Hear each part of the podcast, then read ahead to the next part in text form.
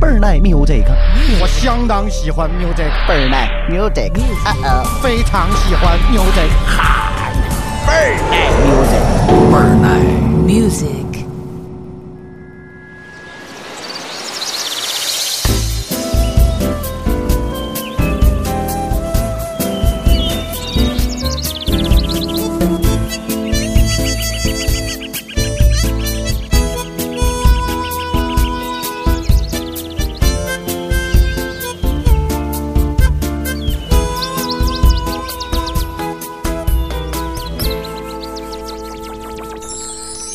倍儿耐 music，大家好，我是亦飞。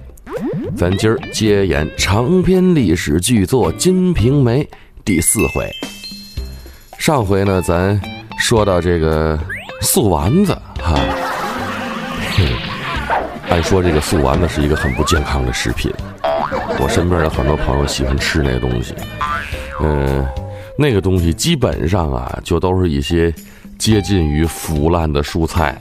剁吧剁吧，裹上面啊，拿地沟油，而且是反复被使用过的地沟油啊炸出来的。所以说这个东西很不健康啊，非喜欢吃这个呢，咱可以回家自己做去，自己做那东西成本其实不低啊。像那天我们那哥们儿买回来素丸子，哎，你尝我这素丸子倍儿好，鱼味儿的。我说废话，你看看去吧，他们家肯定边上还卖炸鱼，炸完鱼那油啊，再炸这个素丸子。而且是反复使用的，半年也不一定换一回油，所以说这个东西咱尽量少吃啊啊！可能有朋友没听第三回啊，不知道这个呃素丸子怎么回事啊，咱可以倒回去听听啊，听听第三回。哈，第三回播完了之后，我也有朋友跟我说：“哎呀，你这第三回开始淫秽了啊！”我倒是。没觉得哈，我回想了一下，第三回没说什么，啊，张大户和潘金莲那一段呢，咱也是呃用歌曲代替的啊，只是啊说他们俩进了密室，但具体干什么，咱没有细腻的说啊。原文当中，《金瓶梅》原文当中说的很细腻，那一段咱省略了，咱没说啊。我其实现在也是尽量的呃避开这些在大伙脑子中所谓这些隐晦的东西。咱呢还是主要从这个人伦方面啊来说这部《金瓶梅》，但是呢有一些啊和呃性有关的事儿，就是占的呃比重比较大啊，对情节对故事的发展呃有很大影响的时候，咱必须还是要提到。其实啊说这个性啊，没有什么。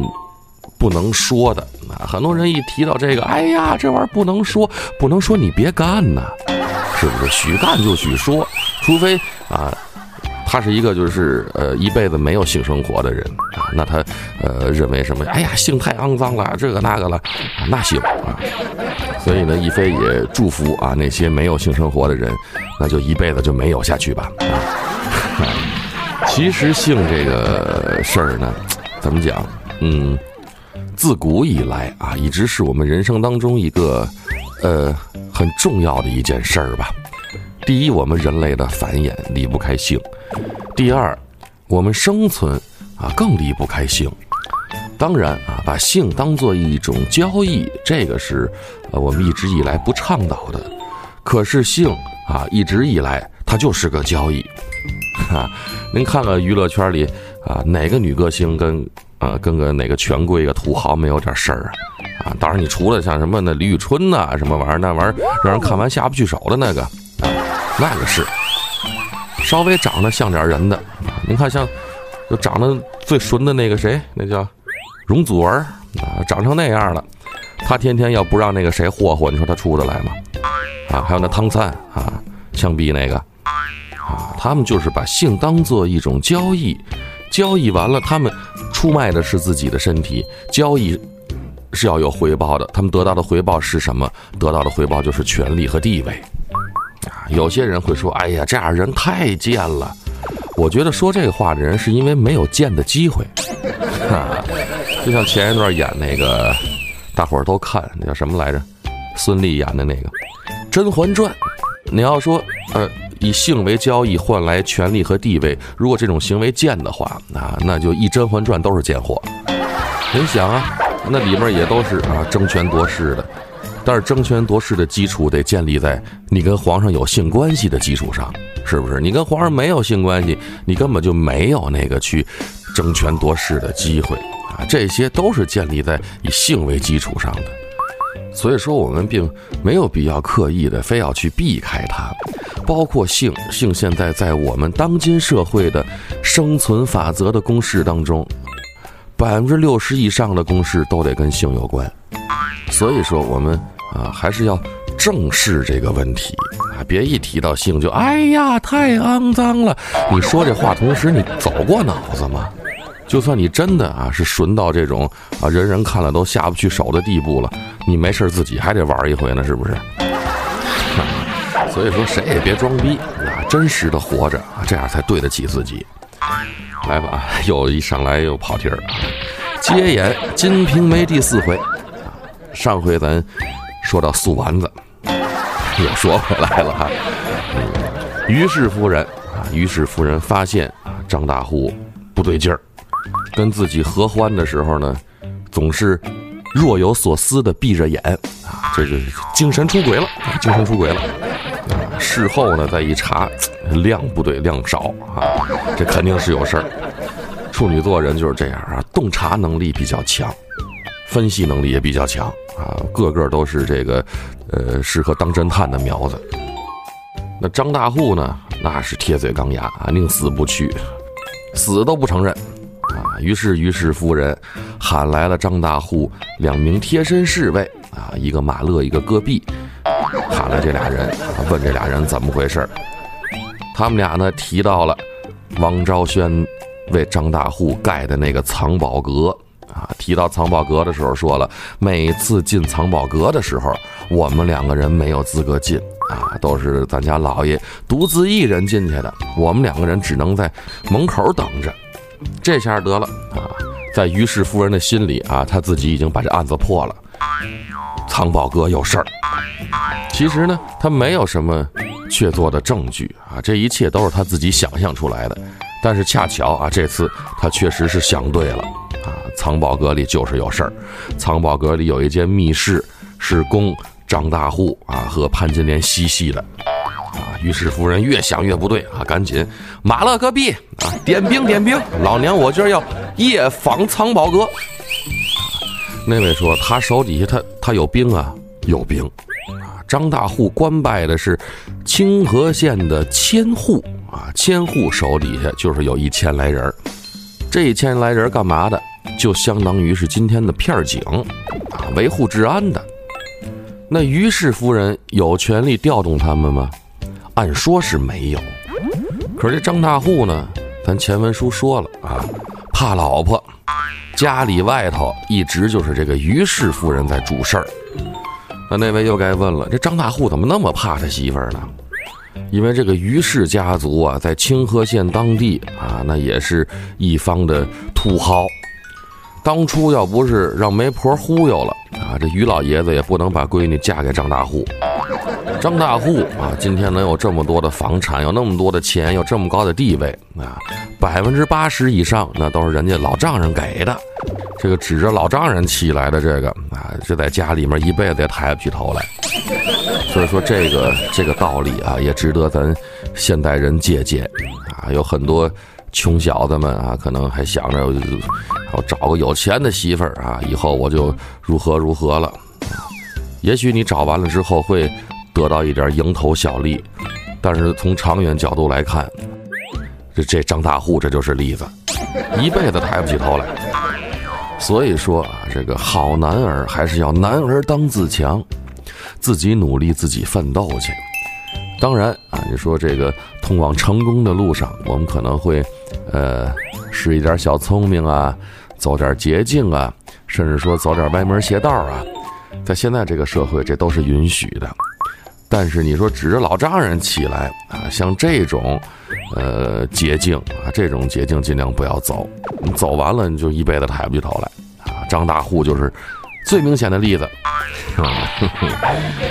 于是夫人点齐人马啊，老娘我今儿亲自挂帅，众将官，咱兵发藏宝阁啊。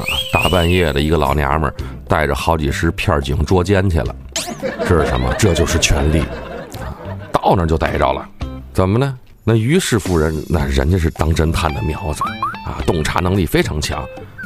一帮人进去搜了一遍啊，出来禀报夫人，夫人这里边没有什么异样啊，就是陈列着一些古玩啊、字画什么的。嗯，有后门吗？没有，就这一个门，那就是有密室。再搜，啊，搜来搜去，就搜着屏风后面这机关了啊！一碰机关，密室门打开了，潘金莲就在这密室里了。那么那位说，外头这么闹腾，潘金莲听不见吗？听不见。啊，前文书说了，这密室啊，隔音做得非常好啊，因为潘金莲受的是这种纯正的啊东莞式的培训。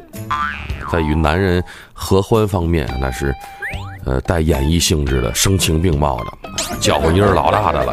所以王昭轩把这间密室的隔音做的就是特别的好，你里面怎么叫唤，外头都听不见。那同样的，外头怎么闹腾，里面也听不见。啊，潘金莲跟里面正睡觉呢，呼啦超进来一帮人，以马勒和戈壁为首的一帮官差，一帮衙役。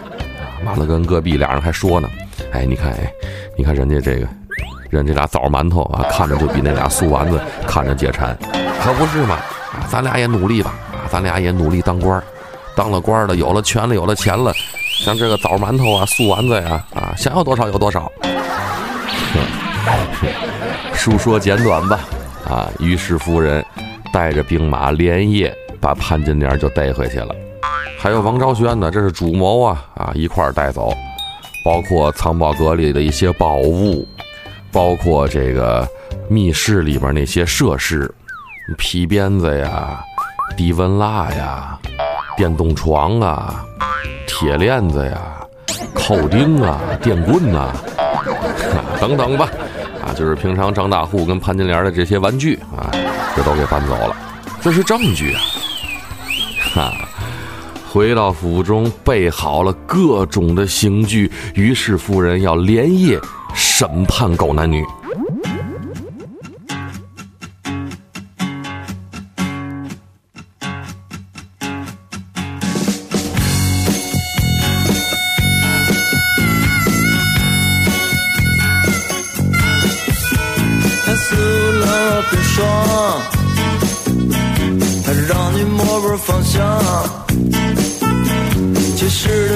寂寞难当，充满欢乐梦想。有一天我们相遇，孤独的心被救起。面对他的疯狂，我不知是该高兴还是惊慌。一段尴尬的沉默，说你要做点什么？突然紧抱住我说，啊，已经顾不了太多，因为我的爱赤裸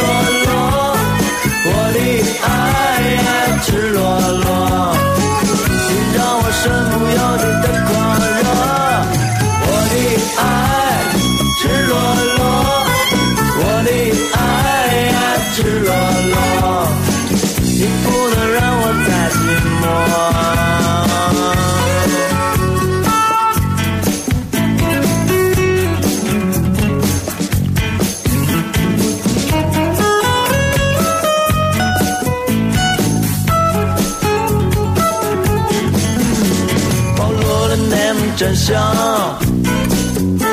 着急的放弃抵抗，你可以给些温暖，也可以给个悲伤。没谁要苛求你，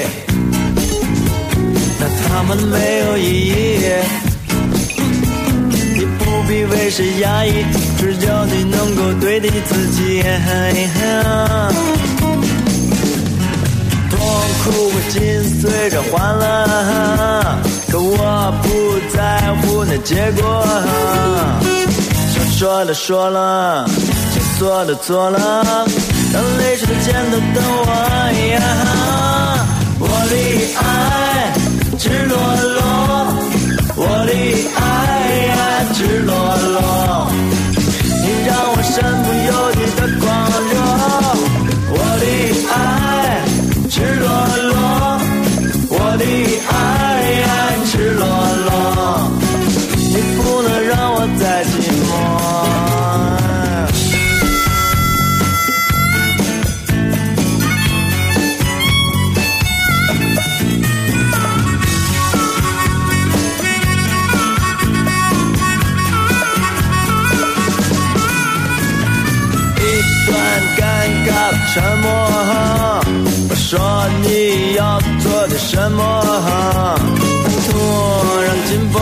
我说，啊、已经顾不了太多，因为我的爱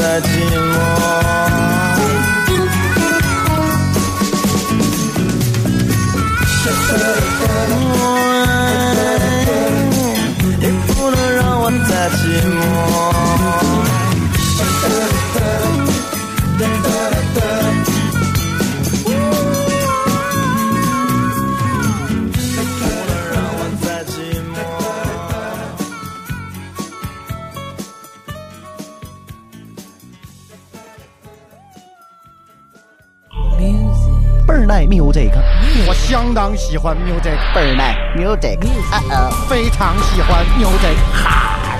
倍儿耐 music，倍儿耐 music, 倍儿耐 music，欢迎您的继续收听。刚刚咱说到了啊，于氏夫人带着衙役们把王昭轩、潘金莲啊都给锁来了。那张大户呢啊也被家奴院丁啊五花大绑。那于氏夫人呢这时候已经哎彻底议长了，这个人啊已经疯了，赶紧的，杀威棒、夹棍、老虎凳、辣椒水都给老娘拿来！甭管他们招不招啊，先用刑，老娘今儿要弄死他们！就在这个时候，哎，一个救世主出现了，谁呢？这人姓董啊，叫任氏，懂人事儿。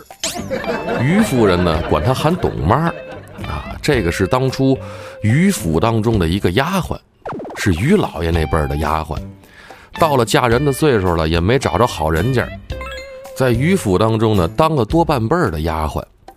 当然啊，于老爷对这个呃董小姐哈也不薄，没事儿呢就给点小首饰啊，给点小钱儿啊，喝点小酒啊，睡个小觉啊什么的。啊，这个在过去这个呃封建社会的时候，这种现象呢虽然是呃很被看不起，但是很常见啊。丫鬟和老爷有事儿啊，和少爷有事儿啊，啊这种情况很多。到现在啊，北京话里有一句骂人的话：“我抽你丫的啊，我打你丫的。”这个就是过去封建社会遗留下来的。这个“丫”是哪个“丫”呀？丫鬟的“丫”啊，实际上这是一句骂人非常狠的话啊，说你丫的你丫的，什么意思呢？就是说你是丫鬟生的。这在过去啊，说什么你丫的你丫的，这是对人极大的侮辱。当然现在啊，咱这个啊开放了，人们啊越活越没有底线了啊，所以说过去很多这种骂人非常狠的话呀，现在哎随处能听见。但在过去啊，说这个你丫的，这个啊不但是这一句话骂了两辈儿，而且这个对人是极大的侮辱。这算是给大家普及一下啊，这你丫的来历。哈，咱还说这个啊，董妈啊，现在是董妈，当初呢是董小姐，在于府当中是董小姐的身份啊，是老爷那辈儿的丫鬟，从小看着于小姐长大。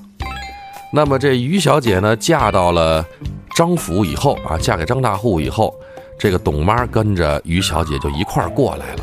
小姐的起居生活不用她照顾，那她干什么的呢？于老爷交代了啊，这是给小姐过来把关的，遇上什么事儿啊，你一定给小姐把好了关。虽然于老爷对外说啊，自己家的姑娘什么知书达理呀、三从四德呀，这是对外说，自己家姑娘是什么样，于老爷最了解。从小呢是娇生惯养啊，而且又是处女座。心眼小，脾气大，脏心烂肺想得多，这样的人呢，平常有点小事儿啊，小事儿上看起来貌似不吃亏，但实际上真是遇上正事儿了，遇上大事儿了，往往这样的人总会吃大亏。所以临出嫁以前啊，于老爷跟这个当初的于小姐就交代了啊，把董妈放在你身边儿，有什么事儿呢，跟董妈多商量。啊，真是遇上大事儿了，自己拿不定主意的时候，啊，全权听董妈的。董妈呢，年纪比你大，啊，见识比你广，又是为父比较信任的人，啊，把你交给董妈，为父也放心。于小姐当时就问：“哎，那您是不是跟董妈有事儿啊？”把于老爷气的，你个脏心烂肺的啊！赶紧嫁出去，嫁出去啊！留你在身边，早晚有一天我这也得破案了，让你出嫁这花轿上贴好了啊！货已售出，概不退换，赶快嫁人啊！太讨厌了这个。那么今天啊，于氏夫人要夜审狗男女，这董妈知道，从头到尾一直跟着呢。一看现在这情形不对啊，家奴员工都动用了啊，三班衙役都惊动了，这哪行啊？赶快上前阻拦，小姐息怒：“你别拦着我，今儿我要弄死他！”冷静，冷静啊！来来来来，小姐借一步说话。转屏风跟于夫人来到了后堂啊，语重心长的跟于夫人说：“小姐啊，您可得冷静冷静啊，这个事儿呢，不能这么处理。”张守义啊，好歹是咱镇上的千户啊！这张守义就是张大户的本名啊，叫张守义，跟卖十三香的那个是两码事啊，那是王守义啊。张守义好歹是咱镇上的千户大人啊，您这么一折腾，那这千户大人可就威名扫地了。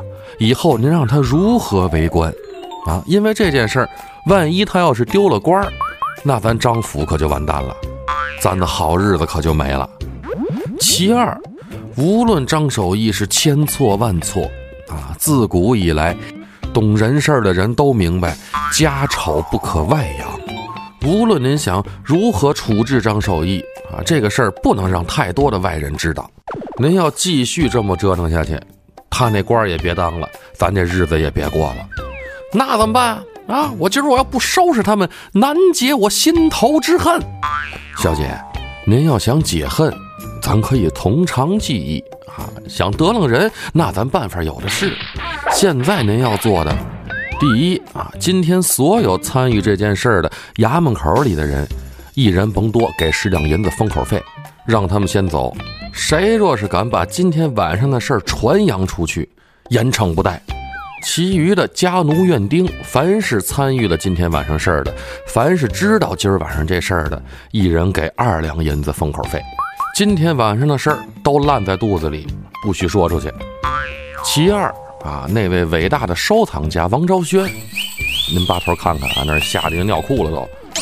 咱们呢，把他府上藏宝阁里的那些宝物都拉回来了啊，价值连城的这些宝物，我看这事儿啊。也就这么算了，您就放过他吧，他也不敢把这事儿说出去。终归咱家老爷是本县的千户大人，他要是敢出去胡说八道啊，那他以后也没有好日子过。这一点我相信他肯定明白，您大可以放心。那那个淫妇潘金莲儿，咱先把她扣在府上啊，您想怎么弄他都行，只要别出人命。那至于咱家老爷张守义，那那是您夫妻二人的事儿。我不插手，您看这么办行不行？于是夫人想了想，这个懂人事儿董妈说的是句句在理呀。好吧，就依董妈的。当晚按照董妈说的，把这些事儿都办了。王昭轩那儿呢，又吓唬了一顿啊，给冤走了。那剩下的，就是张大户跟潘金莲了。张大户呢，好说，终归是府上的老爷，又是镇上的千户大人，在外面该风光还是风光，回到家中最多啊，也就是于氏夫人不给好脸儿，啊，想起来抽个嘴巴子，没事跪个搓板，也就是这意思。潘金莲儿可是受了罪了，自从那天晚上逮回来之后，啊，关进了张府的柴房里。于氏夫人没事儿想起来进柴房就是一顿毒打。于夫人拿潘金莲当了健身器了，啊，各种的折磨，各种的虐待，可真是苦了潘金莲了。那这些事儿呢，董妈都看在眼里，时间一长，觉得不行这事儿。潘金莲这天天的食水不到啊，没事儿再遭夫人一顿健身啊，想起来见一回，想起来见一回啊，有时一天见好几回。你办终身卡的也没有那么来的是吧？这时间长了，非得出人命不可。所以董妈啊又找来了于氏夫人啊，跟夫人说：“小姐，这么下去不行，您要再这么折腾下去，这可就要出人命了。那咱就没法收拾了这事儿。那怎么办？我得解恨，我就得折磨他。”董妈说了：“小姐，您要想解恨。”想折磨人，那咱办法有的是，不见得非要从肉体上折磨他。您要再这么下去，没两天他死了，您说您拿谁解恨去？您要真想从根儿上折磨他，折磨他一辈子，啊，我倒是有个办法。哦，什么办法？嘿，您听我呀，慢慢道来。我说你恨，话说了